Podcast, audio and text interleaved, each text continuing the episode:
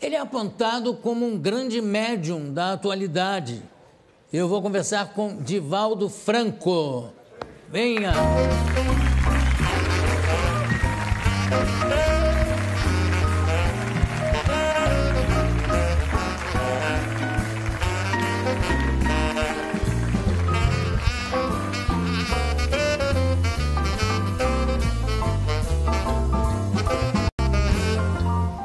Muito obrigado pela sua presença aqui no programa. Mas é um prazer imenso. Lançamento, é o lançamento do livro, Divaldo, Sim. Ana Land. Agora explica um pouco para gente. Esse, esse livro foi psicografado, por acaso? Não, é jornalista. Ah, é um ah, livro biográfico. Ah, Ela passa perfeito. uma temporada conosco, procurou acompanhar as nossas atividades sociais, também as atividades mediúnicas. A editora, editora Bela, perdão. Exatamente. E Depois, ela então, seguiu... ela, ela elaborou o livro, publicamos no ano passado, ou melhor, ela publicou aqui na Saraiva, demos autógrafos, Sim, e agora temos o prazer de estar com você. imagina o prazer aqui. Um grande prazer. É todo meu. Quando é que você começou a sentir essas manifestações de espíritos, vamos chamar de espíritos por falta de encontrar uma um, um nome mais apropriado, não é? Manifestação ou espírito, enfim. Quando é que começaram a se manifestar através de você? Quando eu contava quatro anos, nossa família muito católica, no interior da Bahia, em Feira de Santana, eu estava brincando na sala e se adentrou uma senhora estranha e me disse: chama Ana, que é minha mãe. Eu achei natural, chamei minha mãe, que estava na cozinha, e quando ela veio, eu digo: tem aqui uma senhora que lhe quer falar. E minha mãe, não percebendo o caso, me reclamou, pensou que era uma brincadeira, me puxou a orelha, que naquele tempo podia, né? agora não pode mais, e se voltou para a cozinha. Então a senhora disse: Di, que é meu nome de família, chame Ana. Diga que é Maria Senhoria, eu sou sua avó. Mas eu não entendia nada disso aos quatro anos. Meus avós, todos quatro, já haviam morrido, eu não sabia. Eu voltei a chamar minha mãe.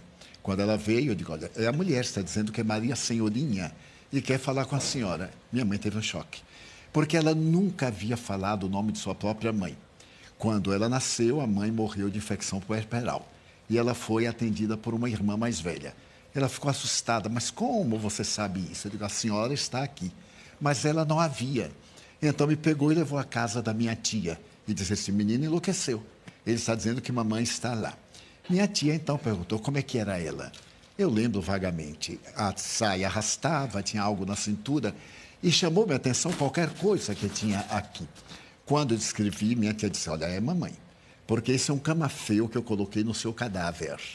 Então, procure saber o que é que ela quer. E as duas ficaram com medo, me deixaram Procure sozinha. saber o que, que ela. Vai lá. Vai lá. Jogaram o pobre do órfão. E então eu não me lembro o que aconteceu. Aconteceu um fenômeno psíquico qualquer, eu perdi a consciência. A partir daí, João, eu me tornei uma criança mais ou menos especial. E meu pai era muito severo. Muito especial, mais ou menos. E aí? Porque eu via coisas que os outros não viam. Via crianças, especialmente o indígena brasileiro, que dizia chamar-se Jaguaraçu. E nós brincávamos muito, e eu tinha a impressão que era uma criança como outra qualquer. Você Mais brincava com esse brincava, índiozinho? Trepava nas árvores, corria pelo quintal. Aquelas casas de quintais muito grandes. E ele trepava nas árvores junto com você também? Então, sempre chegava na frente. Bom, E eu ficava surpreso. E assim, ué, como é que você subiu antes de mim? Eu dizia assim, fenômeno, fenômeno. Mas Quem eu não sabia O que era índiozinho fenômeno. O índiozinho Jaguaraçu. Quando eu completei lá pelos sete anos, eu comecei a perceber que eu via muitos outros seres que os meus pais não viam. E então aí criaram-se muitos problemas. Porque eu era Por muito exemplo? católico, estava sempre na religião, confessava, e o padre terminou por dizer que aquilo era uma influência demoníaca. Que o demônio estava que desejando. essas influências são sempre consideradas demoníacas? É uma coisa absurda, é? porque nunca me havia proposto nada negativo. E então, e exigia que eu tivesse uma vida reta. Aos sete anos eu tinha mais do que reta. Não podia ter uma vida oblíqua naquela oportunidade. E então ele disse, olha, ore muito. E eu orava. Quanto mais orava, piorava. Porque eu me concentrava, entrava num mundo psíquico mais forte. Por fim, aos 12 anos, eu briguei com Deus. Porque eu disse para ele: Você não aguenta o diabo, como é que eu vou aguentar? Se você que criou o diabo não aguenta, como é que eu vou aguentar? Faço de tudo, oro, confesso, comungo. Nesse ínterim eu adoeci. Morreu um irmão meu e eu fui ver, ele estava caído no meio da rua e eu tive um impacto muito grande. Voltei para casa, avisei os meus pais e fiquei sentado. Ah, aquele tempo não havia necrópsis nem nada no interior da cidade, só havia um médico. Ele foi levado para sua casa, que era casado e morava perto de nós. E então, mais ou menos às oito da noite, minha mãe disse assim: Meu filho, vamos fazer o velório, vamos orar o terço de Nossa Senhora. Nós tínhamos uma mesa muito grande, porque nós éramos 13. E então, aquela mesa, dois bancos. 13 filhos. 13 filhos. Com meu pai e minha mãe, 15. Era assim muito tranquilo. É, Era o primeiro vendo. laboratório da minha vida. É. E então, naquele momento, eu me quis levantar e não pude. Tentei outra vez e não pude. Quando minha mãe me puxou, eu caí. E então foi chamado o médico, ele disse: é um trauma. Foi o choque. Se ele tomar outro choque, ele fica bom. Meus irmãos eram muito inteligentes e me aplicaram o choque elétrico. não sabiam que era um choque psicológico. E então eu, eu não morri porque eu não estava no programa. Então me assustavam essa coisa do interior. Por fim, no dia 5 de dezembro de 1944, foi levada à nossa casa uma senhora. Ela me olhou detidamente e disse: Mas este menino não tem nada. Eu digo: Nossa, que surra que eu vou tomar. Eu estava ali acamado desde o dia 23 de junho até 5 de dezembro. Meu pai era do temperamento da psicologia. E lá em casa nós tínhamos um psicólogo pendurado atrás da porta. Qualquer coisa tinha uma sessão de psicoterapia e a gente ficava ótimo, sem recalque, sem conflito, sem nada. Agora, me desculpe, eu estou fazendo cálculos aqui pelas datas que você está me dizendo. Desculpe a minha brutal falta de sensibilidade ou de educação, mas com quantos anos você está? Que idade você tem? Ah, 89. Oito, se a gente passar a mão e você pega isso, não? Não, mas eu transfiro com muito prazer para você. Tá. O restante que houver, nós dividimos. Olha que louco. Podemos 89. fazer uma boa parceria. 89. 89 anos de 90 atividade. quando é? 5 de maio. 90. Mas eu não acredito, João. De vez em quando eu olho a certidão de idade, e deve não... ter algum engano. Porque eu não sinto nada. Sinto um prazer imenso de viver. Porque, sendo espírita, eu descobri o milagre da vida. O milagre da vida é a alegria de viver. Trabalhar, ter uma vida interior muito tranquila, fazer uma viagem para descobrir qual é o objetivo da nossa vida na Terra, encontrar o significado existencial e não se abater na hora do problema. Problemas todos nós os temos e eles nos chegam como convites ao amadurecimento espiritual e moral. Agora, desculpa, o Divaldo, ou Di, sua Di. família chama você de Di. E fico muito feliz de se chamar-me assim. Então tá bom, Di. O seguinte, você com essa aproximação que você tem com o mundo espiritual, você tem alguma noção? Já te foi dito? Acho que não, mas já te foi dito quando você deve se preparar para embarcar, para ir para o outro lado? Né? A proposta é esteja preparado para qualquer momento. Porque Jesus havia dito bem, que a hora nós não sabemos. Não pode saber. É, mas eu tive uma parada cardíaca há 30 anos e tive a chamada quase morte. Então eu vi-me fora do corpo. Fui levado para fazer exames e praticamente estava morto. Voltei. Quando eu voltei, eu tive um infarto. E nessa oportunidade, o meu cardiologista, depois de examinar, disse: Olha, prepara para morrer dentro de um mês. A sua vida agora é outra. Naquele tempo eram as operações largas, fazia da gente Chamado verdadeiros frangos, né? Céu Porque aberto, abria é. céu aberto fazia a pesquisa. E ele disse: Olha, Edivaldo, se você tiver o maior repouso, você viverá mais de 30 dias. Mas não pode mais se alimentar como antes, não pode falar. Imagina, dizer isso a um baiano, que não pode falar. É mesmo que condenar à morte. Porque o baiano não fala, ele fala pelos cotovelos. E você está vendo, né? E com velocidade para não perder tempo. Tá certo. E a comida, como é que ficou a restrição? Ah, uma Você hoje come de tudo? De tudo, de tudo e do que aparece. Mas o mais importante é que eu sobrevivi e ele já morreu. Eu fui ao enterro, fiz uma oração muito bonita, agradecendo a Deus antes ele do que eu. É natural, claro. já que Deus resolveu. Morreu, morreu antes Deus dele do que eu. Exatamente. É, é uma claro. poesia popular. E então aqui estou, mas estou muito feliz.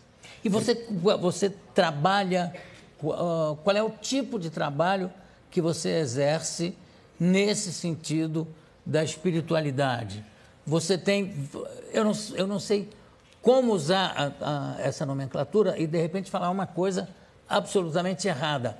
Mas é um centro espírita que você tem? Nós fundamos o Centro Espírita em 1947. Sei. Mas Aonde como é? cidadão, em Salvador. Ah.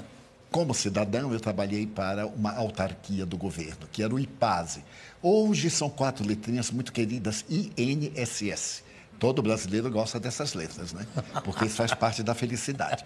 Então, trabalhei para o Instituto, aposentei-me em 1980 e dediquei tempo integral ao Espiritismo. E como é que é? Você tem. É um local. Nós temos você recebe pessoas. Recebemos. Nós educamos crianças. Somos pioneiros na América Latina com os lares substitutos. Nós tínhamos uma casa grande, um lar, um orfanato convencional. Depois nós criamos os lares substitutos e hoje temos uma comunidade que recebemos diariamente mais de 5 mil pessoas. Mas você faz, por exemplo, você tem o dom da cura, vamos Não. dizer assim, não. A cura todos nós temos, João. Porque é uma energia que nós possuímos, todos nós. Quantas vezes alguém chega até você indisposta, lhe aperta a mão e você transmite algo, a pessoa diz, mas foi tão bom estar com o Jô. Essa irradiação de simpatia, de alegria de viver, é transmitida como também de pessimismo. Uma A pessoa coisa, chega, lhe aperta a sente, mão e é. lhe transmite uma dor de cabeça. Então nós intercambiamos. A atividade das curas para nós espíritas é muito relativa à verdadeira cura interior. Porque não adianta curar-se de um mal de fora e, em próximo período, adquirir outro mal. Agora, você, como é que você faz de. Eu estou vendo que o seu trabalho é impressionante, inclusive no sentido de acolher qualquer pessoa, não importa o, o- qual é o credo, enfim. Mas a gente sabe e sente que tem muito picareta nessa área, né? Como é que você faz para combater isso? Você dá palestras, você explica alguma coisa, como é que você faz? Já Que eu acho que é um dever até. Já proferi mais de 13 mil conferências. Em 70 países, mais de 2.500 cidades. Demonstrando o falso do verdadeiro. Não é o indivíduo dizer que ele é portador do dom da mediunidade, ou que ele cura, faz isso, porque são falsários. Esses indivíduos enganam a boa-fé. O povo é muito fácil de manipular. E quando o indivíduo se apresenta com títulos de aparência grandiosa, principalmente misteriosas, sobrenatural, do fantástico, então há um mito em torno do indivíduo. E as pessoas deixam-se iludir. Graças aos ingênuos é que tem os exploradores. Claro, uma então coisa nós, não procur- existe nós procuramos demonstrar que a verdadeira cura é interior. Se eu me melhoro, eu não reflito qualquer enfermidade. Como diz a Organização Mundial de Saúde, não existem doenças, existem doentes. Pessoas predispostas às enfermidades. A função do Espiritismo é guiar o indivíduo numa ética de sabedoria, torná-lo melhor, fazê-lo cidadão, fazer o indivíduo comum no meio de todos, porém diferente na conduta. Nós vemos hoje a crise mundial. Não existe crise mundial, existe crise do indivíduo. Indivíduos vazios que perderam os objetivos essenciais. E esse indivíduo vazio, ele se comunica com outro e cria esse estado mórbido do pessimismo que todos estamos vivendo. Eu vou pedir para mostrar um filme que tem aqui. Não sei, acho que é um documentário que a, a produção, eu não vi. A produção me, me disse que é uma coisa espetacular, que é muito bom. Então eu queria compartilhar com a plateia, com o pessoal de casa também. Virem, solta para a gente ver, por favor. Favela do Pau da Lima, Salvador, Bahia. Em meio ao abandono da periferia, um oásis construído ao longo de 63 anos. Um portão azul dá acesso à escola e comida a 3.500 crianças pobres e atendimento médico a 2.500 adultos, todos os dias, tudo de graça. 400 voluntários atendem à convocação do fundador. Uma verdadeira cidade com ruas, casas, biblioteca, hospital, padaria, que ele planejou e ajudou a construir. Que loucura isso! São quantas pessoas?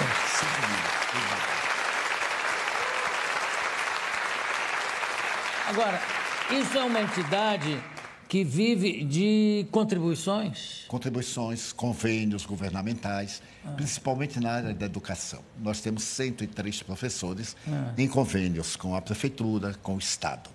E recebemos também alguns, mantemos alguns convênios com o governo federal. E você, por exemplo, a qual é a sua mediunidade? É de psicografar, como era o Chico Xavier? Sim. E Quantos livros já psicografou? 260. Com- de que autores, vamos dizer assim? Tem autores Rabindranath Tagore, específicos? Ah. que foi o grande poeta indiano, né? Viana de Carvalho, Joana de Ângeles, mais de 60 espíritos. Agora, a diferença entre nós e outros autores é que nós cedemos os direitos autorais não só para a nossa obra, como para outras instituições. Porque o lema do Espiritismo é a caridade. Mas não apenas a caridade de doar, a caridade moral, a caridade de compreender os outros. Cada qual tem o direito de crer ou de não crer. Eu respeito mais um ateu digno do que um religioso hipócrita. Muito bem. Então, a grande Ótimo. coisa.